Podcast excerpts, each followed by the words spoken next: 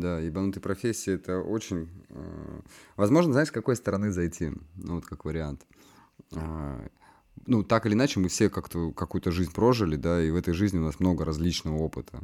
И так получается, что у современного человека жизни работа занимает, ну, такую весомую часть.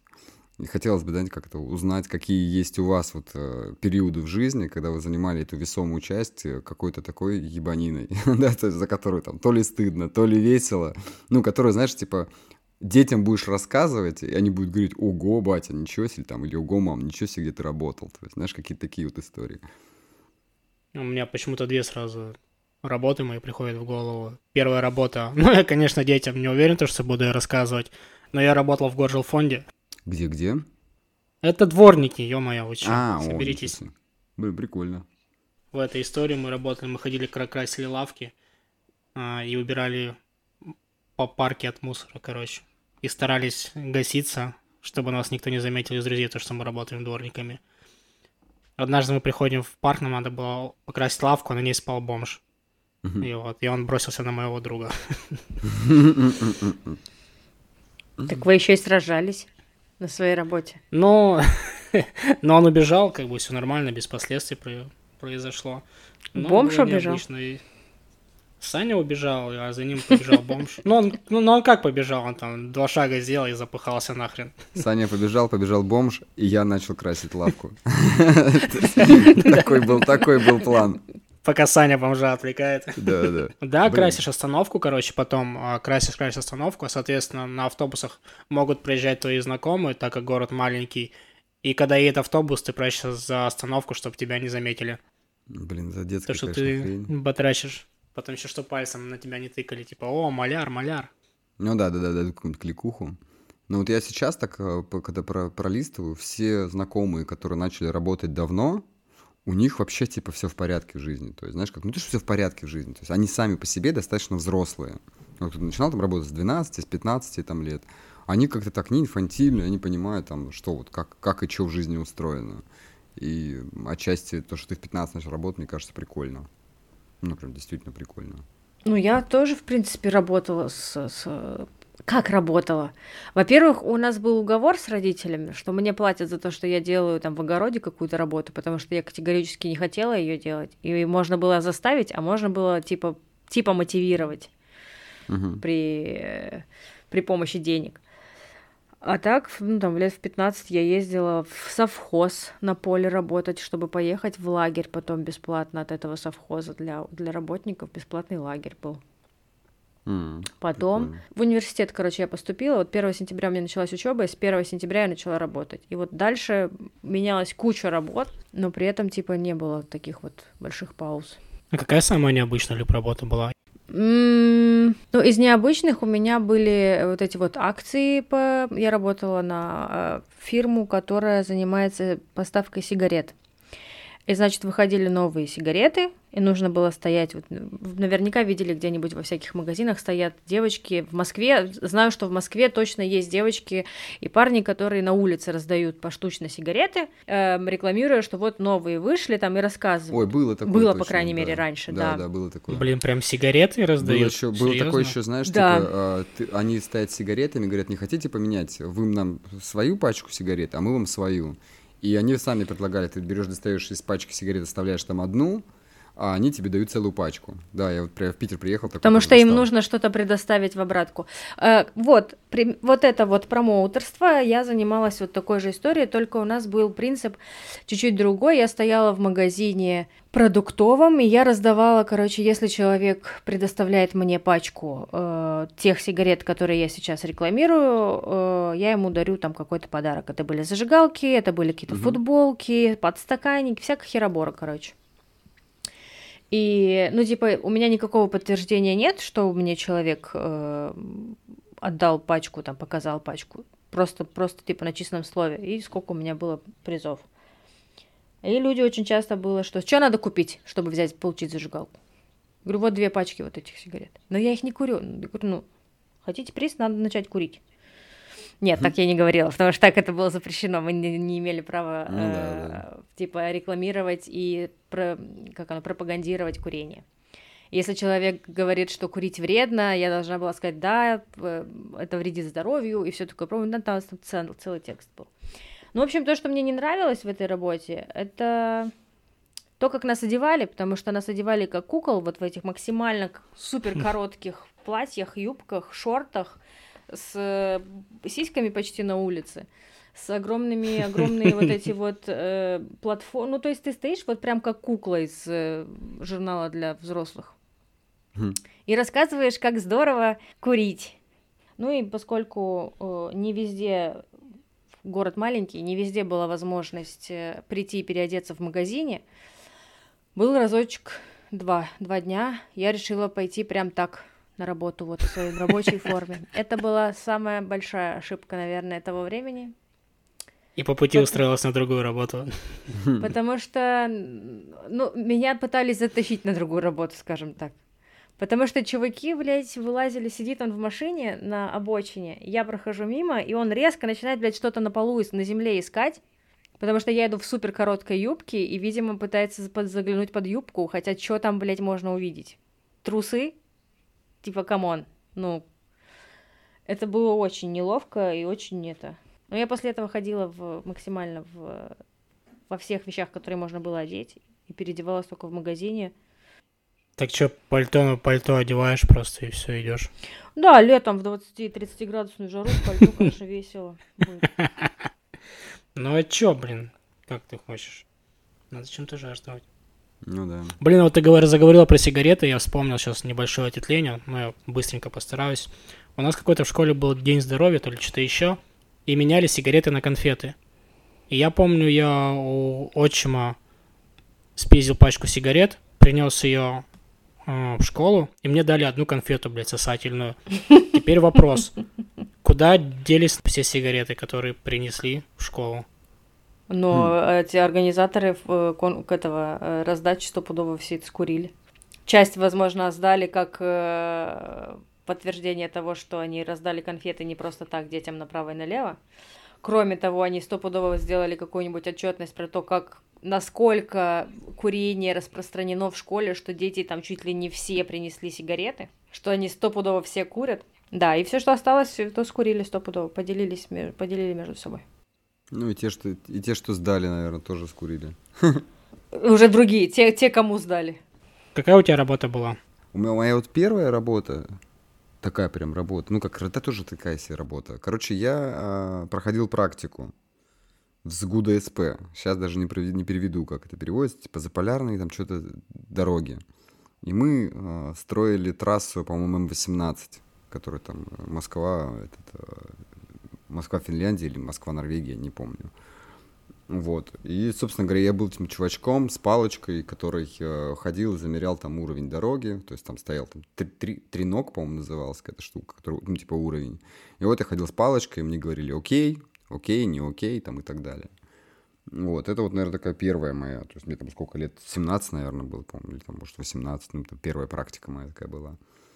И тогда я уже вынес одну мысль, по-моему, я как-то делился ей, э, о том, что были дни, когда я был прям нагружен работой, то есть прям работал, работал, работал прям. И тогда я приходил домой, быстренько кушал, шел гулять. А были дни, когда мне просто говорили, Жень, ну, сходи погуляй, работать особо нечего. Я, то есть, целый день просто сидел в лесу, э, там, ел ягоды, гулял по лесу, смотрел там на машины и так далее. И в эти дни я приходил невероятно уставшим. То есть, прям вообще, типа, я такой прям усталый был. Причем, кстати, сейчас вот вспоминаю, прям один какой-то момент, сижу, я ем вареное яичко с сосиской, едет э, какая-то иномарка, и я не знаю, сколько там, ну, 18-17 лет, и у меня, видимо, на тот момент уже был какой-то экзистенциальный вопрос, типа, серии, что я, блядь, здесь делаю? Вот, типа, ты вот что здесь делаешь? Ну, типа, нафига это тебе все надо? Вот, то есть я, видимо, тогда уже отлавливал все эти кризисы и прочее. Но сам инсайт до сих пор несу с собой и со всеми с удовольствием делюсь э, тем, что, как бы, когда ты ничем не занят, то ты устаешь гораздо больше, чем когда ты Тратишь больше энергии на то, чтобы придумать, чем себя занять. Да, да, да. Безделие да, да. изматывает, конечно. Вот, и поэтому, да. Вот это, наверное, такая, это была первая. Самая такая дурацкая прям работа. Ну, я работал как-то недолго барменом в спортбаре, и это было очень странно. с этими качками общаться, вот это все. ну, как бы, любителями протеинового. Но я там что-то, типа, серию неделю там, по-моему, отработал и, и ушел, потому что, ну, как то ли я им не подошел, то ли они мне не подошли. Не, не особо помню. У меня такая, как бы, работа прям, ну, такой рабочий путь, наверное, начался вот в Питере, когда я переехал в Питер. Но до Питера я в Мурманске плотно поработал на стройке. И э, это было очень интересно. Ну, в целом я до сих пор вспоминаю, как приятный такой опыт, э, который, ну, как бы, который как-то тепло греет меня, что, знаешь, что я не просто такой, типа, только поболтать э, языком, а я еще, как бы, действительно умею работать руками. То есть я жизнь повидал, то есть вот это вот все. И там, скорее, больше прикольная история чуваков, чем, чем сама работа. Хотя, по-моему, я стал прорабом через месяц. Нормально. Ну, там просто так там, там так получилось. То есть там не то, чтобы я прям прораб-прораб был, то есть там так действительно получилось. Карьерный но... путь был стремительный. Ну, да, да, да, да, да. Ну, потому что я не пил, в отличие от всех остальных сотрудников компании. То есть, поэтому мне можно было что-то доверить. Я думаю, что по этому критерию меня поставили. Ты обошел бухих конкурентов за повышение. Ну да, да, да. Да не, оно им просто нафиг было не надо. Предлагали мне как-то работу такую эти э, трупы мыть. Что ты не согласился? А, не знаю. Я не верю, что на полном серьезе мне это предлагали, но вообще, как бы там еще какие-то деньги такие сумасшедшие были. Ну, условно, если взять, там, я не знаю, что, предположим, сейчас нормальная зарплата 100 тысяч, за, за первые две недели 50, за вторые две недели 75, на следующий месяц тебе там по 150 платили, потому что никто не задерживался больше двух недель. То есть какая-то такая вот прям была такая работа. Ну, нет, я, я испугался, что ли, не знаю. Блин, какая довольно жутко вот так вот. Угу.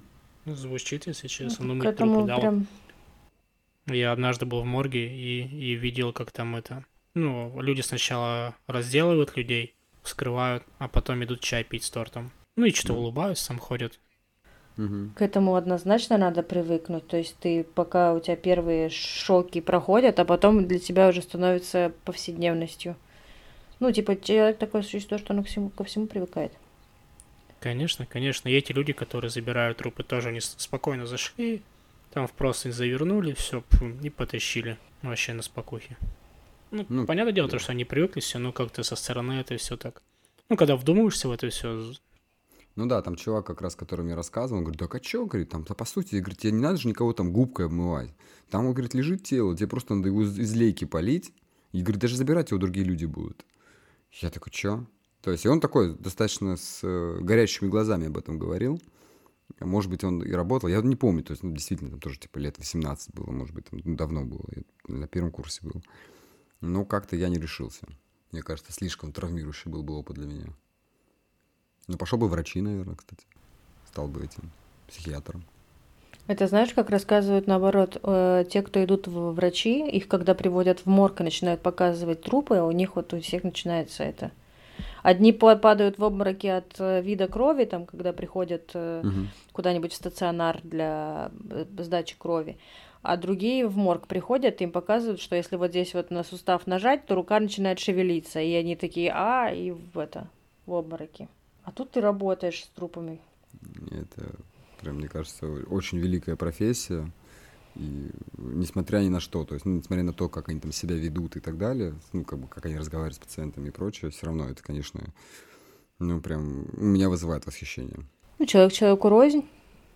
У меня, кстати, была знакомая медсестра, которая боялась вида крови. То есть она в обморок вот падала, как ты вот прям рассказываешь. Я говорю, блин, как ты работаешь? Он говорит, ну вот как ты работаю. У меня просто есть знакомая девочка, которая учится на медика, на медсестру. И это из недавнего. А так э, у нас соседка, мы дружим с семьями, и э, она очень часто рассказывала про свою практику. Она рассказывала, как они ходили на практику в психушку, в психбольницу. И ты, говорит, приходишь первый день, ты видишь, что люди живут в своем мире. Но они тебе, когда начинают что-то рассказывать, они так это уверенно говорят, рассказывают вот эти свои шизоидные э, приколы, что ты через пару дней начинаешь сомневаться, в, а ты вообще в своем уме, может быть, э, все эти люди вокруг, они типа нормальные, а ты что-то где-то вот, у тебя начинает уже крышечка в какой-то момент это, начинаешь сомневаться в своей адекватности. Так, я, я попробую в позитивную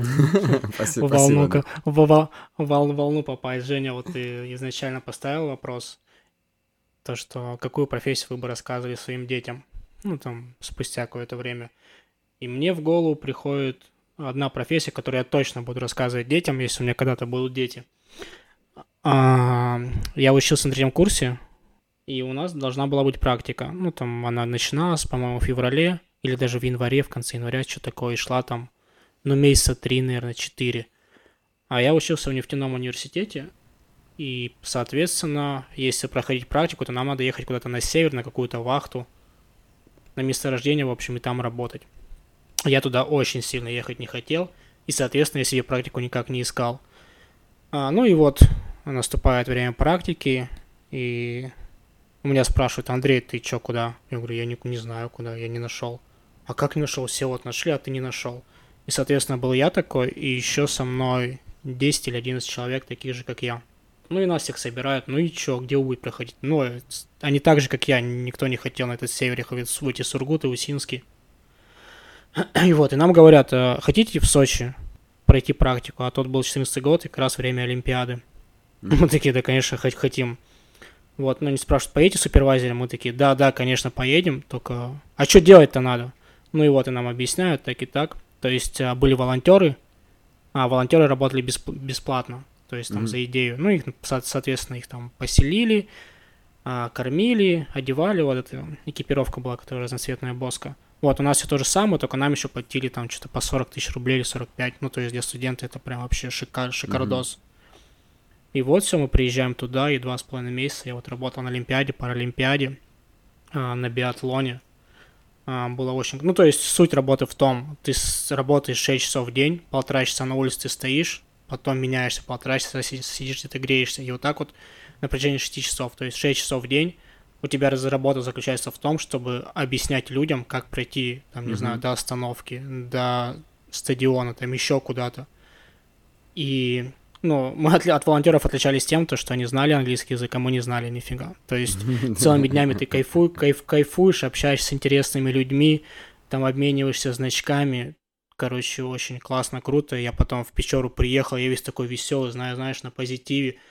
И снова в это уныние погружаешься. Ну, где люди, типа, что такое веселый? Сейчас мы тебе весело, что ли, тебе? Сейчас мы тут тебе объясним, кому весело. Ну, короче, те два с половиной месяца были вообще незабываемые, я туда еще уезжать не хотел. Вот об этом я точно буду рассказывать. Ну, это клево. Ну да, это кайфово. Мне да. тоже, мне, мне папа предлагал такой, типа, там вот Олимпиада, там нужны языки, ты же знаешь языки, вот тебе надо вот туда волонтером. Буду я из Молдовы ехать в Сочи с волонтером, алло. Прикинь, вы там встретитесь с Андрюхой, который не знает английского, еще и деньги получает. Ну, а там нефиг делать, то есть вот там, я, я стою на, на остановке, жду автобус, я ни разу не стоял на остановке, и не, ну и просто молча стоял, ждал автобус. Там ты стоишь на остановке, ты начинаешь с кем-то разговаривать. Хрен его знает, просто разговоры сами собой начинались. Так там все Сочи было, все приезжие, и ты видишь человека, он тебя видит один раз в жизни. Ну да. Крутая история. А что там, слушай, ну давай так это, а какого там ну, самый необычный случай, который произошел там? Который тебе запомнился? А, мы пошли в клуб.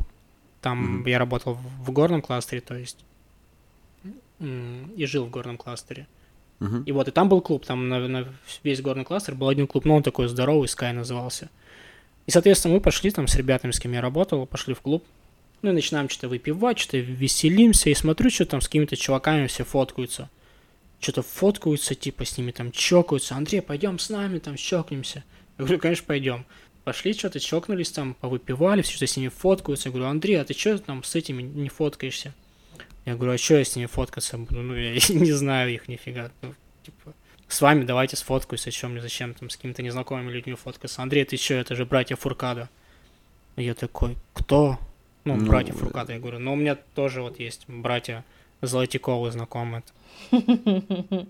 Андрей, ты что, ну, типа, дурак? Братья Фуркада, это, короче, олимпийский чемпион. У одного там, по-моему, золото было, а у другого серебро. Ну, короче, вот так вот. То есть спортсмены приходили в клуб, куда ходили вот, на обычные волонтеры.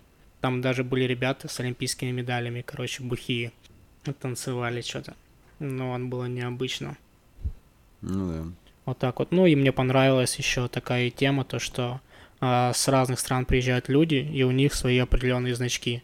То есть фишка была обмениваться значками. Ты начинаешь общаться, тебе чувак безвозмездно дарит значок. Если тебе понравился чувак, ты ему даришь значок, если у тебя какой-то есть. И был круче чувак тот, у кого больше всех значков. Ну, понятно. Как раньше, помните, в школе у всех там фишек, тот, ну, крутой, а тут у всех было там куча значков, короче. Ну, а особенно если знаешь английский, соответственно, ты можешь разболтать чувака, и он тебе какой-нибудь крутой значок подарит. Ну вот, я приехал, мне там что-то тоже там, значков 20, может, было каких-то прикольных, они где-то у меня дома лежат. Андрей уже взрослым съездил в летний лагерь, получается. Ну да. Получается, да. Еще и бабки получил за это. Оплач- оплачиваемый летний лагерь. И практику, получается, сдал. Вот так, вот так проходит практику нефтяники. Блин, да, это интерес- ну, интересно. У меня вот таких вот не было. Мне все время хотелось что-нибудь такое попробовать, но как-то все время не складывалось. Блин, прикольно. А, это, а самая ебанутая работа какая у тебя была? Самая ебанутая. А, самая ебанутая, я продавал билеты в театр. Я когда приехал только в Питер, я отработал барменом. Потом я понял то, что я барменом вообще и вообще пить в целом работать не хочу. А, ну и, соответственно, надо куда-то идти. А куда еще идти? Ну, в продаже, соответственно. И вот первое, первый отклик на HeadHunter. Компания называется Гостеатр. Добрый Мгм. вечер. Да, да. Ну, я прихожу такой, что-то там собеседование. Меня берут, типа, приходи. Ну, а там текучка, то есть там люди по 2-3 дня работали, я там полтора месяца, блин, отработал. А, и заработал тысячи три, наверное, рублей. Ого, ну, мало? работал. з- Ну, там надо было 5 билетов продать, чтобы встать на оклад. Но мне просто очень нравилось. Там с утра импекты крутые были, а, объясняли, как продажи, ну и как-то как-то мотивировали, и мне на самом деле очень сильно хотелось научиться продавать. Но я пошел туда продавать, э, и я ни разу не был в театре к тому моменту. То есть Мгм. я рассказывал про портеры, про мизансцены и про все-все, и я даже не понимал, что это такое. Ну, то есть ты приходишь в 10, ве... Ой, в 10 утра, или в 10, или в 9, и до 7 вечера ты стоишь и сидишь, разговариваешь. У тебя гарнитура, микрофон, у тебя бесперебойный набор номеров, и ты раз, чик, там 3 минутки там отработал, может быть меньше, может 10 секунд тебя там нахуй послали. Мгм. Все, и, короче, такая, там такой был этот шеф, он такой, а чё ты, типа, сидя работаешь? Ну-ка, давай-ка стоя работай. Ты же ничего нихуя не продал. Я Мгм. такой, нихуя себе, блядь, вообще нормальная мотивация. А потом, а Андрей, а куда ты постоянно ходишь два часа? Я говорю, ну, на обед. А ты что, типа, заработал себе на обед, ты что, продал что-нибудь? Такой, все. И я, короче, ну, типа, стоя, стоя ебашил временами. И еще и на обед не ходил. И такой думал то, что это, ну, само собой разумеющийся фактор. Ну да, да. такой. такая дичь была. Ну, короче, это в целом мне потом, вот я работаю на телефоне, и мне очень сильно эта база помогает. То есть я вообще не жалею то, что я туда попал. Но работа была ебанутая. Ну, как крещение, это хорошо. Да, да, как крещение, то есть ты у тебя пропадает страх звонка. Ну, то есть люди, которые в продажах работают, очень многие боятся. Мгм. Ну, еще потом, короче, а, или, наверное, или до гостеатра, или после. Короче, а, суть работы в том, а, есть операторы, которые обзванивают квартиры там на определенном районе. А, Ну, они звонят по домашним номерам и спрашивают, типа, вот к вам сейчас придут а, провести диагностику окон. Мгм. Ну и, соответственно, если да, да, ну, типа, если бесплатно, то приходить. Ну и вот залетают там чуваки, типа вот меня, где я работал. Ты заходишь, открываешь окна, пластиковые двери, ну и говоришь, все, у вас окнам пизда, они типа упадут через два дня. Мгм. Ну и продаешь им там какое-нибудь обслуживание на 19 тысяч годовое. Да, Обслуживание, блядь, пластиковых окон на 19 тысяч. Ну что это, блядь, за хуйня? Либо, либо ручки какие-то за 5 тысяч продавать или что-нибудь такое. Вот, я два дня поработал, и остановила мне работа тем, то, что я прихожу в квартиру, а там, короче, бабушка лежит на этой, на специальной кровати такой. Ну, ее сын не открывает, ему, может, лет 35, такой, что вам? Я такой, о, ну, извините, я ошибся, короче. И все, я вышел и поехал по своим делам. Я, короче, не приходил больше на эту работу. Ну, это вот как раз про диалоги с совестью. Что есть вещи, которые, то есть, ну, через которые нереально переступить. Тут вы прям понимаете. Я в этой фигне тоже поуспела поработать. Два дня? Три?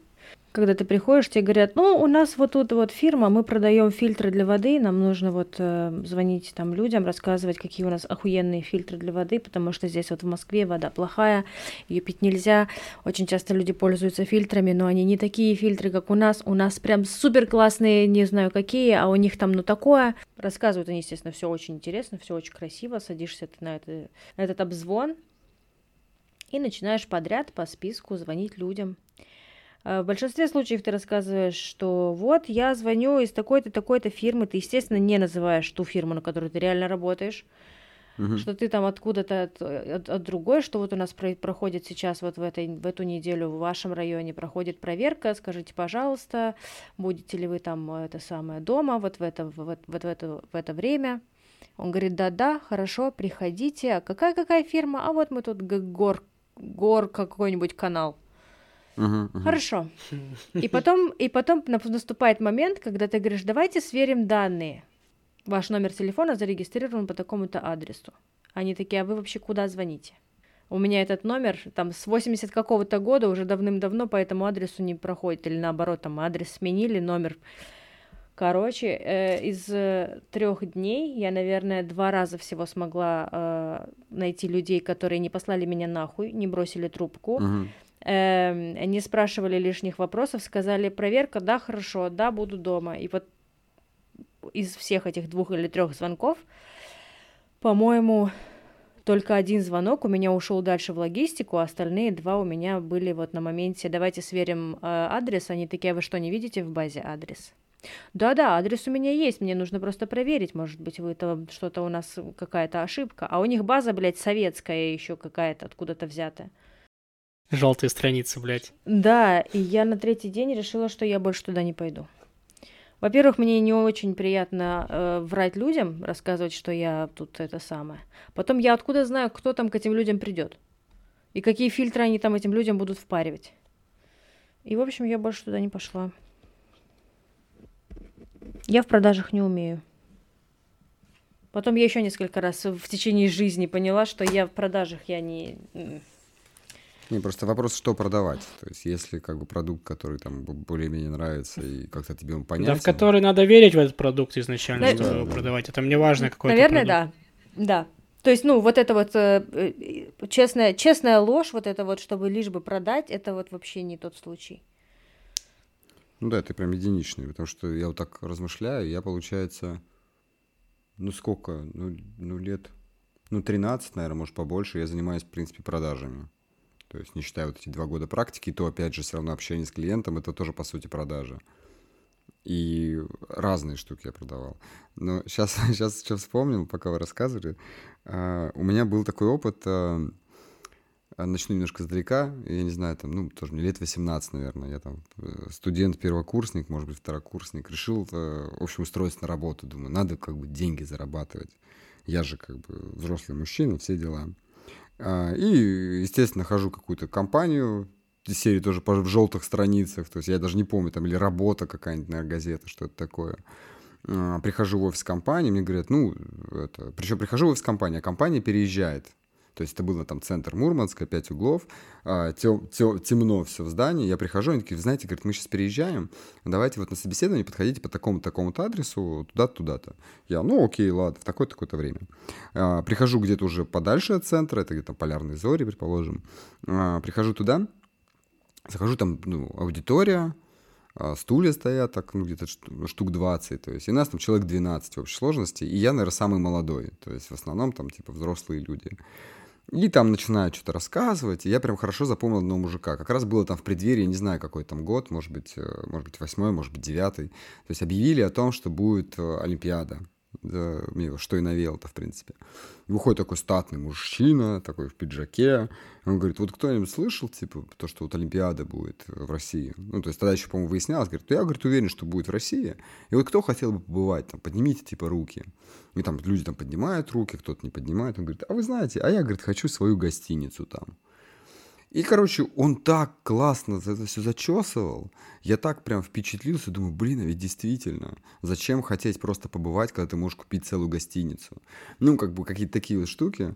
Но в итоге выяснилось, что это сетевой маркетинг, а, компания Тинши, по-моему, не знаю, существует она сейчас mm, Я знаю. Это было мое знакомство с Тинши, там дарили Порше. И я очень помню свое воодушевление, и как я кому-то из знакомых рассказываю, они смотрят меня как на идиота. Типа, ну ладно, говорит, давай, как это, как Порш у тебя будет, тогда поговорим. Я говорю, да, не вопрос, говорю, все понимаю. Вот. Но при этом я очень благодарен этому опыту. Потому что я прям получил такую очень хорошую вакцину от э, всех сетевых структур. Я... Ну и в целом такое ощущение, что и психология для меня стала интересна, потому что ничего себе ты сидел только что унылый, э, никчемный парень, а тут кто-то вышел, рассказал какую-то историю, и ты прям воодушевлен. То есть ты прям такой думаешь, блин, да я мир могу перевернуть там вот эта работа с аудиторией и прочее. Думаю, что это тоже как-то повлияло на меня. Ну, очень прикольный тоже такой этапчик в жизни. Но теперь я зато сетевые структуры прям вообще на раз-два вижу. То есть сразу же. То есть как, как только там какие-то механику начинаю применять, такой, о, привет, я знаю, что это такое. я в 17 лет там работал. Ну, в общем, такая, знаешь, типа интересно, там, понятно, что я ничего не продал, потратил там последние там 700 рублей на буклет э, и, и как бы и, и делал это в сторону. Вот. Э, как бы, ну, прикольно. То есть вакцину получил, потому что потом э, мы в Питере уже, мне друг так искал работу, я с ним пошел просто за компанию. И я не пошел туда, говорю, не, я не пойду, мне работа не нужна, у меня есть работа.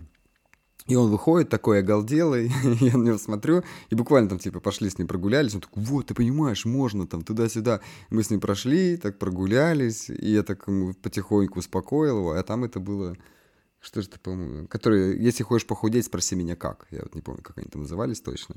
Одна из первых стилов, которая зашла. Вот. Ну, типа, тоже прикольно. То есть, мне кажется, на самом деле даже неплохо было бы, если бы каждый человек э, в жизни хотя бы там, ну, недельки-две там прошел вот все эти сетевые структуры просто для опыта. Потому что это такая, это интересная штука. Хотя чертовски инфантильная. Ой, я, всп... я вспомнил еще одну свою работу необычную. Я работал специалистом по предотвращению потерь в пятерочке. Это ты был, который, которому кричат Галя отмена? Нет. К нам, короче, в пещеру заехали, заехали пятерочка и магнит. И, соответственно, в пещере никто ни хрена не знает про Headhunter. А я знаю про Headhunter.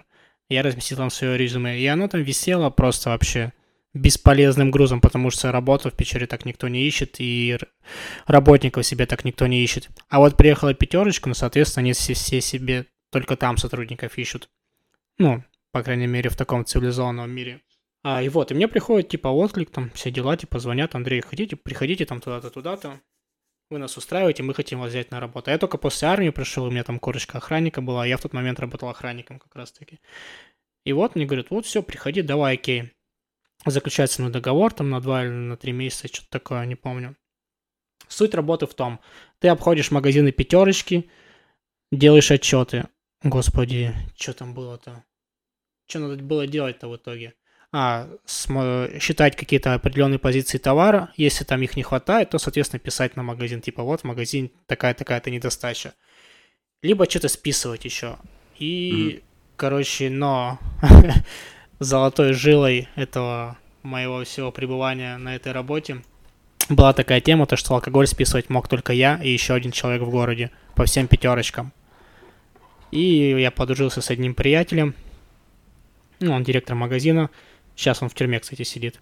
Ремарочка. Важное это уточнение. Да, да, да.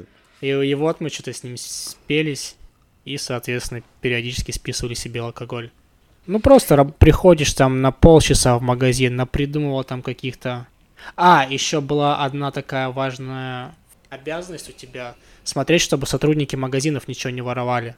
Проверять там холодильники, чтобы в холодильниках на всех продуктах были чеки. Короче, вот, ну, смотреть камеры периодически, кого-то там, ну, ловить, если кто-то что-то там спиздил там. Ничего себе работка. Да, а обошел магазин, я некоторые дни не выходил, я просто там придумал какой-то отчет, типа вот якобы. А меня же никто не проверит, у меня ни начальства никого нету. Вот, там отправляешь куда-то в большой город отчет и все. по принципу э, меня все равно никто не проверит, можно не выходить. Это я вот на сигаретах так делала. Я знала, что если у меня сегодня приезжал контролер мой с э, супервайзер с Кишинева, да, с э, столицы нашей родины, то завтра его точно не будет, потому что ему вообще не прикольно лишние два часа туда-сюда кататься, чтобы чисто посмотреть, как у меня дела. Он приезжал, привозил мне все эти подарки, э, все, что там нужно было, и уезжал. И пару дней его не было. Поэтому я тоже вот могла не выйти, сказать в магазине, что если что, я здесь была, вот вам коробка зажигалок, раздадите своим, только если что, я здесь была. А по поводу в магазины ходить, вспомнила еще момент тогда же, вот в момент э, вот этой работы, мне в какой-то в какой-то день предложили пойти тайным покупателем в аптеку О. в одну. Э, прикольная, кстати, работа, но не прикольно, что тебе потом надо все эти бумажки заполнять. Мгм. Ты заходишь в магазин, ты ищешь определенный конкретный товар, если его нету, ты спрашиваешь, ты начинаешь расспрашивать, типа, как тебе отвечают, что тебе отвечают, вот это вот все. Было прикольно, но мне только один раз предложили, и все на этом закончилось. Один раз я всего участвовала. Им обычно просто было неинтересно у нас на юге. В основном э, все эти акции, промо-акции, все проходили в э, самом Кишиневе, либо где-то в северных городах, более молдавских, а мы чуть-чуть автономия, у нас не, на нас не так сильно распространялся интерес Кишинева, чтобы у нас что-то продавать и так далее. Вот. А еще из интересных работ у меня была... Короче, я работала года два, может, чуть больше. Э, Чистка подушек. Вот. Эм, Работа, конечно, пыльная, э, но она прикольная, в ней есть своя романтика. У нас, короче, был... Я через друзей узнала, что нужен человек, прихожу, мне говорят, да, вот, чистка подушек. Я такая, прикольно, что надо делать? Есть вагончик, мы называли вагончик, это такой прицеп, к любой машине его можно прицепить, я не знаю, там метра, наверное, 4 на 3, может быть, 4 на 2, наверное. Э, Большое окошко с одной стороны. Вот как вот эти будки есть, где продают всякую, э, всякую мелочь или же, там, я не знаю, ну, у нас иногда там жвачки всякие продают, мороженое, вот такие вот будочки небольшие, которые перевозные. Вот, у нас это был вагончик, в котором мы чистили подушки. Маленькое, большое, большое окно, в нем маленькая форточка, в эту форточку ты разговариваешь с людьми, ты рассказываешь им, что у тебя есть э, наперники, они тебе приносят старые подушки свои, выбирают э, наперник, а у тебя еще в машине там стоит большая такая бандура, куда ты высыпаешь перо с одной стороны, перья из подушки. Они проходят там чистку через ультрафиолет, просто воздухом про- продуваются, по- поскольку это перья, они, соответственно, летят дальше. И в конце они залетают все вот в этот наперник. То есть его тоже там закрепляешь на трубу, и они все залетают в наперник, набиваешь его определенной плотности. Потом ты этот наперник зашиваешь на швейной машинке и отдаешь клиенту той плотности, которую он хочет, того размера, какого он хочет и так далее. Прикольно. Работа капец пыльная, потому что приносили очень страшные подушки, очень, очень страшные. Но э, прикол был в том, что мы ездили по разным селам. То есть мы утром выезжали там иногда за 3-4 часа до начала рабочего времени. То есть мы могли в 5 утра выехать, в 4 утра выехать, чтобы уехать там куда-то за 200-300 километров от э, дома. Э, у нас было три вагончика, и по одному человеку, собственно, на вагончик. И вот ты где-нибудь в каком-нибудь новом селе стоишь, в деревне, и в большинстве случаев в маленьких деревнях все люди с тобой здороваются. Никто из них тебя не знает, но у них настолько привычное явление здороваться друг с другом, что они все с тобой здороваются. Все приходят, что-то спрашивают, ты с ними разговариваешь. Ну, то есть, вот какая-то такая штука была. Из, из, из деревни в деревню ездишь, естественно, плюс ты каждый день катаешься черти знает куда, с четырьмя одними и теми же людьми, и то, что, ну, между собой еще было хорошее понимание, было по приколу. То есть, ну, прям, ты вроде как работаешь, в то же время и классно время проводишь. И заебываешься, конечно, иногда, когда у тебя прям завал по, по заказам. То есть ты вот с утра встаешь, э, если вот с утра подошла одна женщина, которая, которая все село знает, или там, Мгм, если это город, то пол, полгорода знает, то у тебя весь день не будет отбоя от людей, потому что она всех обзвонит, ко всем во двор по- постучит, каждая зайдет, скажет, надо вот сейчас идти быстрее мыть все подушки, потому что они приехали, завтра уедут, и ты там зашиваешься. Оно того стоило. посмотреть всякое разное, всякие закоулки, в которые ты в жизни бы никогда не заехал, а тут ты Ну вот да, да. еще и стоишь несколько дней, и если свободная минутка, можно там где-то что-то вокруг вагончика погулять. А слушай, оплатили достойно? Э, процент был. Процент была от сделки, типа, да? Был процент, да, от э, выручки. На самом деле оно, оно стоило того и по деньгам тоже, то есть выходила хорошая сумма. Если пошел дождь, то, скорее всего, мы не выходили на работу, потому что никто тебе в дождь не будет таскать подушки по улице. Ну да. А, Если мы вышли и за целый день ничего нет, то ты имеешь сотку лей, тогда это получается 5 евро на сегодняшний день. Тогда это было, ну, может быть, чуть-чуть больше. Там евро 7, наверное, ты в день имеешь. Э, Это если у тебя вообще нет ничего, ты просто целый день простоял. А если делаешь сумму, то уже от суммы 10% было. Ну, типа, я могла, если вот прям был полный загруз, э, я за 2-3 дня могла сделать месячную зарплату. А могла не сделать. Ну, понятное дело, да, что есть свои риски. Блин, прикольно. Но оно того Очень стоило. Тебя работа. бесплатно возят туда-сюда. Кушали мы там, хочешь, берешь с собой еду, хочешь в магазин ближайший бежишь, потому что обычно вагончик работает от электричества, и договаривались с магазинами, что мы заплатим там за электричество, которое потратим за день, Э, максимум там какой может быть от э, целого дня работы этого вагончика. И ты в тот же магазин, естественно, бегаешь покушать. У нас было несколько точек в некоторых городах поблизости, где мы стояли, там могли месяц стоять. То есть люди прям знали, что мы там на постоянке, и ты уже в этом магазине уже со всеми подружился, ты уже со всеми там общаешься. Блин, было клево. В целом работа прикольная штука, вот так вот если разобраться, особенно когда ты молод и у тебя нету каких-то замыков относительно работы, мне кажется, вообще кайфовая штука. То есть это действительно такой очень способ э, узнать мир, и прям он такой сам по себе прекрасен. А, у меня на, на, на, те- на тему пыли просто... У меня первая работа, которая в Питере была, причем, ну, знаете, как это, можно верить во что угодно, э, там, ну, типа, мысли материальные, бла-бла-бла, то есть... Но у меня интересная Мгм. была штука, и когда уезжал в Питер, я прям четко для себя, у меня не было, я там 40 дней, по-моему, я работал без выходных на стройке, и прям, типа, колпачил, прям вот, очень много работал, чтобы заработать денег, чтобы уехать в Питер, ну, и тут, соответственно, остаться. А, Ну, правда, я ехал на свадьбу к другу, ну, не суть.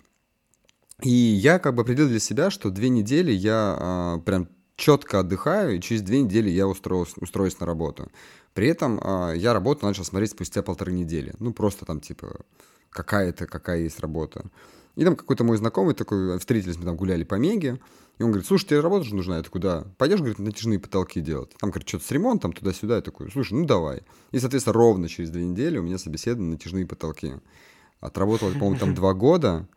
И это Нифига. интересно с точки зрения, каких людей я повстречал. Ну, слушай, ну там хорошо платили. То есть, ну, там и хорошо платили, и я хорошо работал. То есть, ну, единственное, что у меня прав не было. Ну, у меня и сейчас их нету.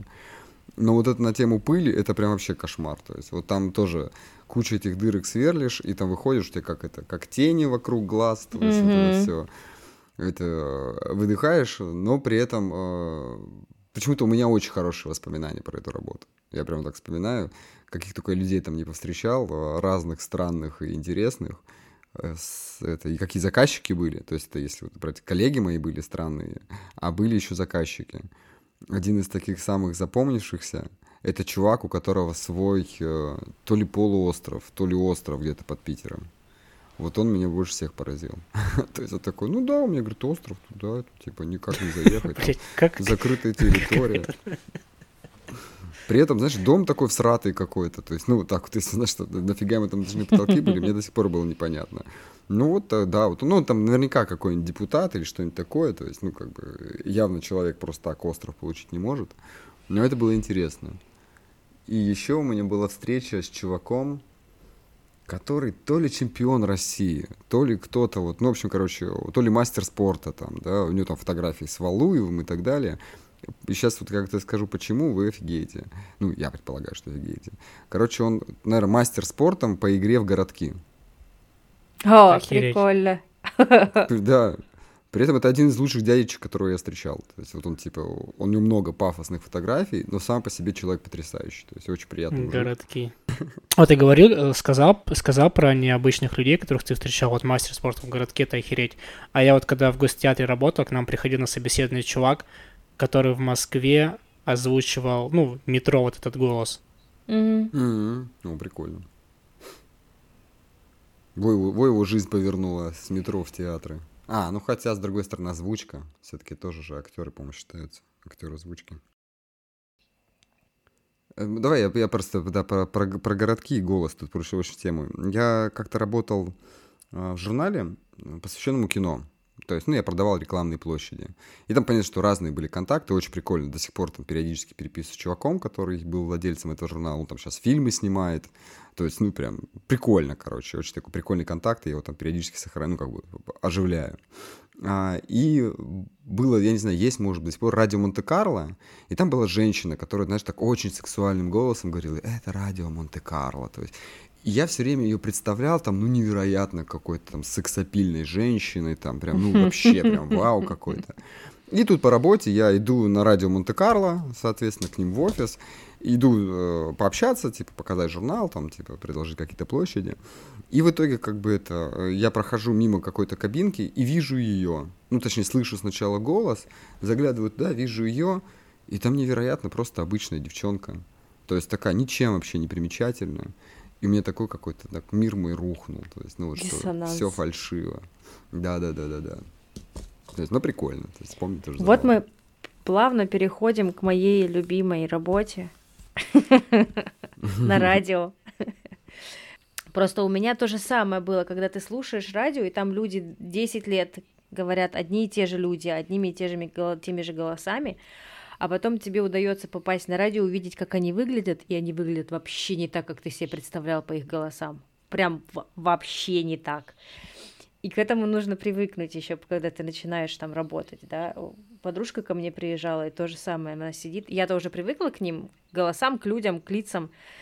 Она сидит, и у нее такое выражение лица было супер странное, то есть его не описать. Она что-то типа, что-то среднее между шоком, некоторым восхищением и при этом разочарованием. Она сидит рядом, она смотрит на ведущую, которую она слышит каждый день там на протяжении 15 лет. Э, Ну, там, допустим, не каждый день, но тем не менее, она слышит этот голос, она знает его и, и, и видит человека, который вообще не соответствует ее представлениям. Это просто божественная, конечно, картина. Но да, это немножечко рушит твое мировосприятие. Ну да, есть такое. Андрюх, ты что-то хотел ворваться, да? Ну, я не могу а, обойти стороной одну тему, раз уж мы заговорили про работы. Э, У меня есть... Я, короче, есть два, два, два человека. Они два друга, дружат очень давно, и вот они оба оказываются в новом городе для себя. Соответственно, один приехал раньше, там, на, на порядочное количество лет, другой приехал вот-вот недавно. Ну и, соответственно, первый ради прикола закидывает анкету, его анкету в вебкам-студию. А второй, будучи пар- па- парнем легким на подъем, идет и работает в вебкам-студию. Отрабатывает на полтора месяца, его увольняют за пьянку. Он напился и не вышел на смену. Блин, ничего себе. Может быть, загубилась какая-то история э, великого, не знаю, какого-нибудь онлифанщика или кто. Интересно. Мне, мне, мне на самом деле в целом прям, вот прям действительно, я, видимо, любитель всех этих темных сторон. Мне невероятно интересно, вот как работает э, OnlyFans тот же, как работает вебкам, типа, знаешь, там с точки зрения того, что как это построено изнутри, я прям очень люблю там прям разбираться, мне прям интересно, как это выстроена система. Так любопытно. Так, может, надо попробовать, Вообще, Жень? Не, Да, Жень.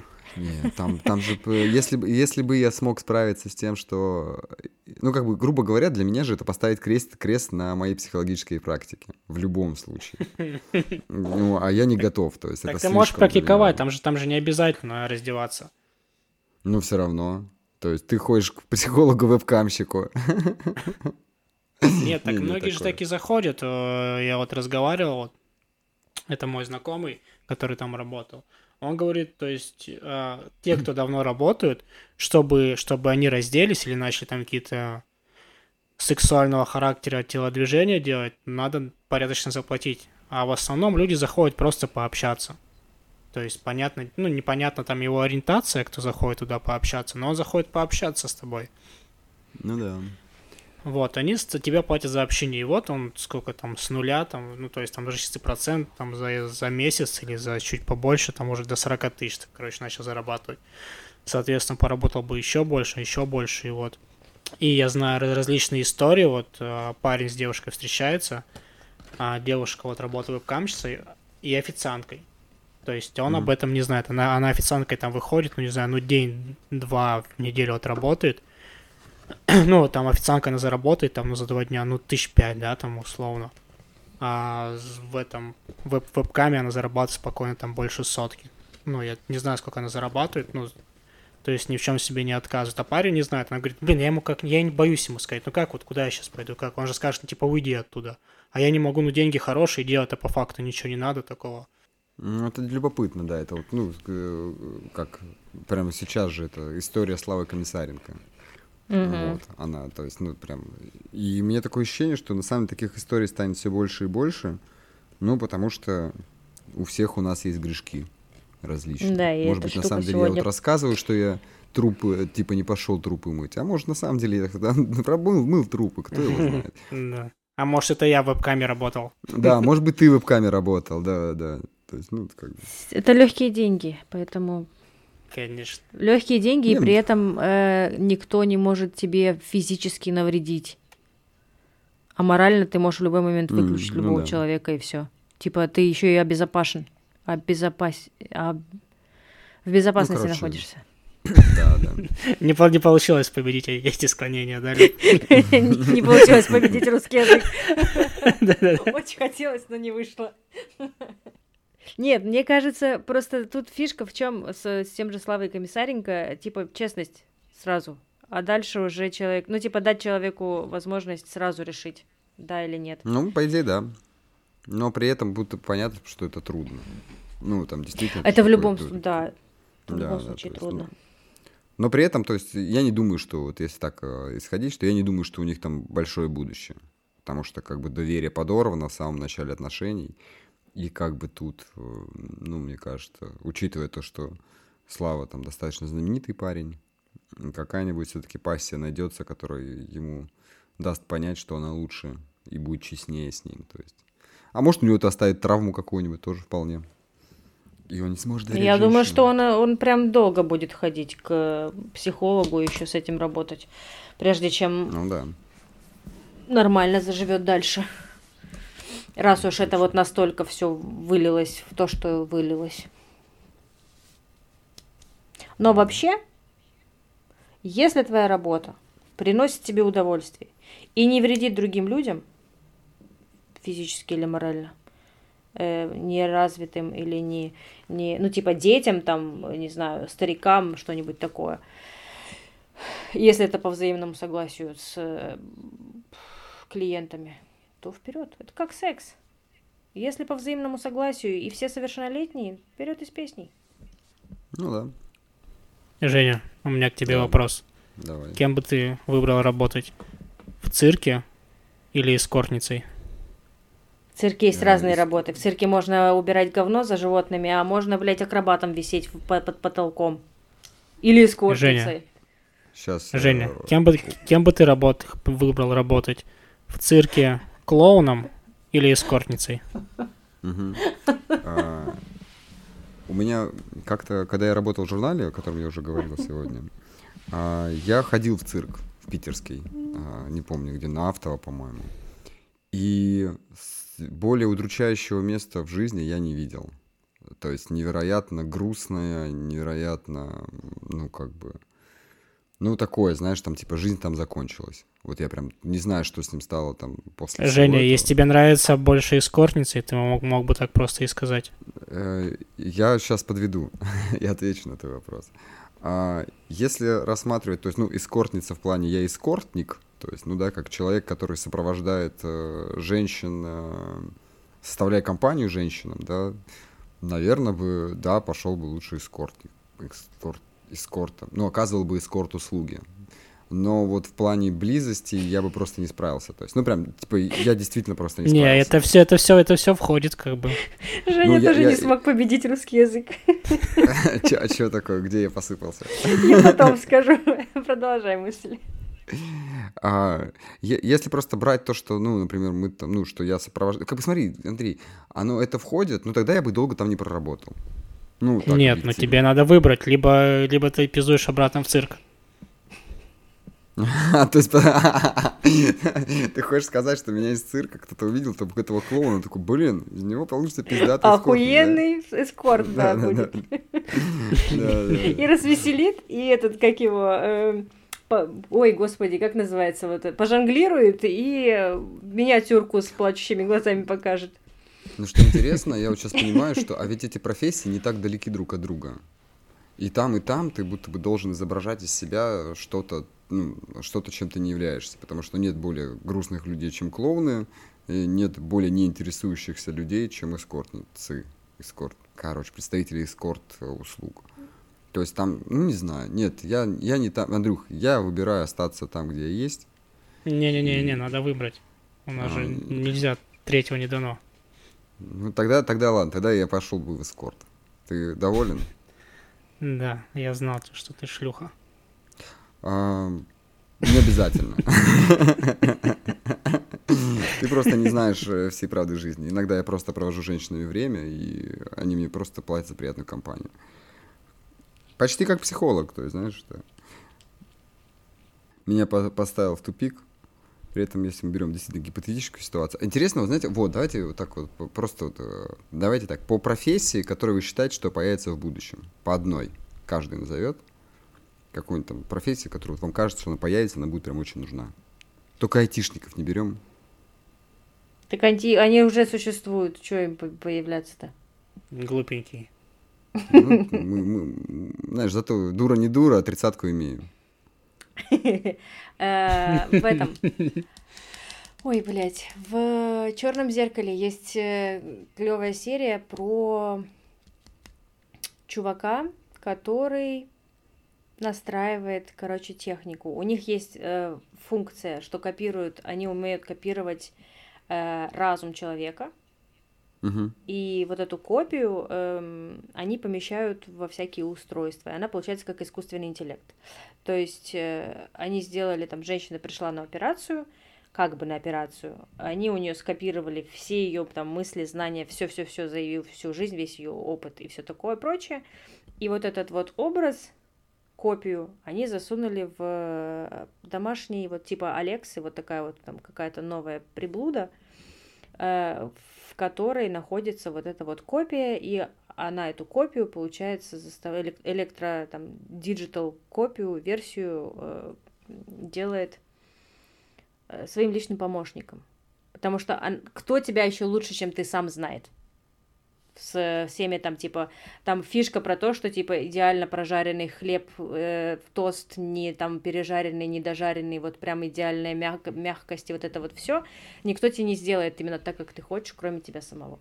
В общем, профессия, там был чувак, который вот как раз вот с этой вот эм, копией и работал. Он, с одной стороны, психологическое воздействие, потому что ему нужно было сломать копию, чтобы она перестала думать, что она человек, и смирилась Мгм. с тем, что она э, просто вот будет теперь всегда вот в этом состоянии, в котором она есть. Мгм. И при этом не перегнуть палку, чтобы не свести с ума, чтобы она не заглючила там и да, не испортить Ну, чтобы она еще товар, работала на так. это, на плюс. Ну да. Да, да. То есть вот такая М. штука, мне кажется, может быть в какой-то измененной форме, но что-нибудь такое стопудово будет. Ну, что да, такое будет. Мне кажется, даже уже начинает происходить. Там, типа, что есть же там эти всякие фейсбуки и прочие, которые ведут этих страниц мертвых людей.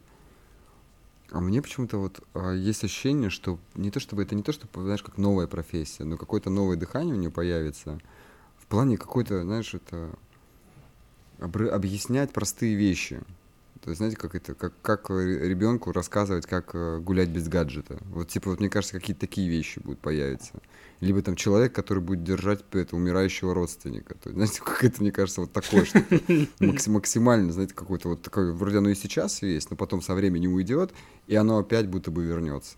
Либо человек, который объяснять будет, как это работает. Мне Буквально кажется, вчера, вчера это было, я смотрела видосик, где какая-то американская ведущая э, включилась в какой-то там тренд, о котором я тоже, естественно, ничего не знала, просто видосик, где она такая, типа, э, нынешнее поколение, поколение Z спрашивает, а как раньше люди общались и, угу. типа, вообще жили без э, телефонов, без смартфонов, без вот всех вот этих вот интернетов и все такое прочее. И она там с надрывом, естественно, рассказывает, что вы знаете, короче, когда вы куда-то ехали, во-первых, на заправке покупалась карта, такая большая бумажка с расписанными mm-hmm. там, да, местами, локациями. И тот, кто сидит рядом, был вместо типа э, GPS, рассказывал, куда дальше ехать, он смотрел на карту и ориентировался, да. И если вдруг вы приехали куда-то и не знаете, что делать, то человек, типа там отец или кто-то там, выходил из машины, шел на заправку и спрашивал ртом, куда дальше направляться. Угу. То есть как, она очень классно это все эмоционально, эмоционально рассказывает, но это вот как раз про то, что ты говоришь. Обычные вещи, которым угу. сегодняшнее поколение детей, да, там людей не научено, потому что у них этого просто не было. У них сразу же было все в руках в виде телефона, планшета, там, интернета. А, так, ну, я, короче, сейчас думал над, над тем моим вопросом, Жень. Угу. Мне пришло две, две какие-то фигни в голову. Первое, это какой-то интернет-регулировщик, чувак, который будет приходить и отбирать у тебя нахуй интернет, чтобы у тебя никогда не было интернета на какое-то время. Или вообще, mm-hmm. в принципе, пожизненно. Что-нибудь такое недокручено, грубо, mm-hmm. ну, что-нибудь о чем-то таком я подумал. Вот, быстренько. Первое. И второе, да я не знаю, мне кажется, какие-то появятся люди, которые, ну, ты с ним заключаешь контракт, ну, короче, которые будут с тобой там тусоваться, что делать, короче, чтобы ты чувствовал себя не одиноко. О, вот ну, так. типа, да, друг на час, типа того. Ну, типа друг на час, только более долгая тема. Только по вот. подписке. Ну, там, да, по подписке, типа там месяц, год, и вот будут специальные чуваки, которые будут этим работать. Это опять черное а, зеркало. Вот. Ну, может быть, черное зеркало, я, я до такого в черном зеркале не дошел еще, если там такое есть. А, вот, ну, окей, у меня, короче, обратный вопрос.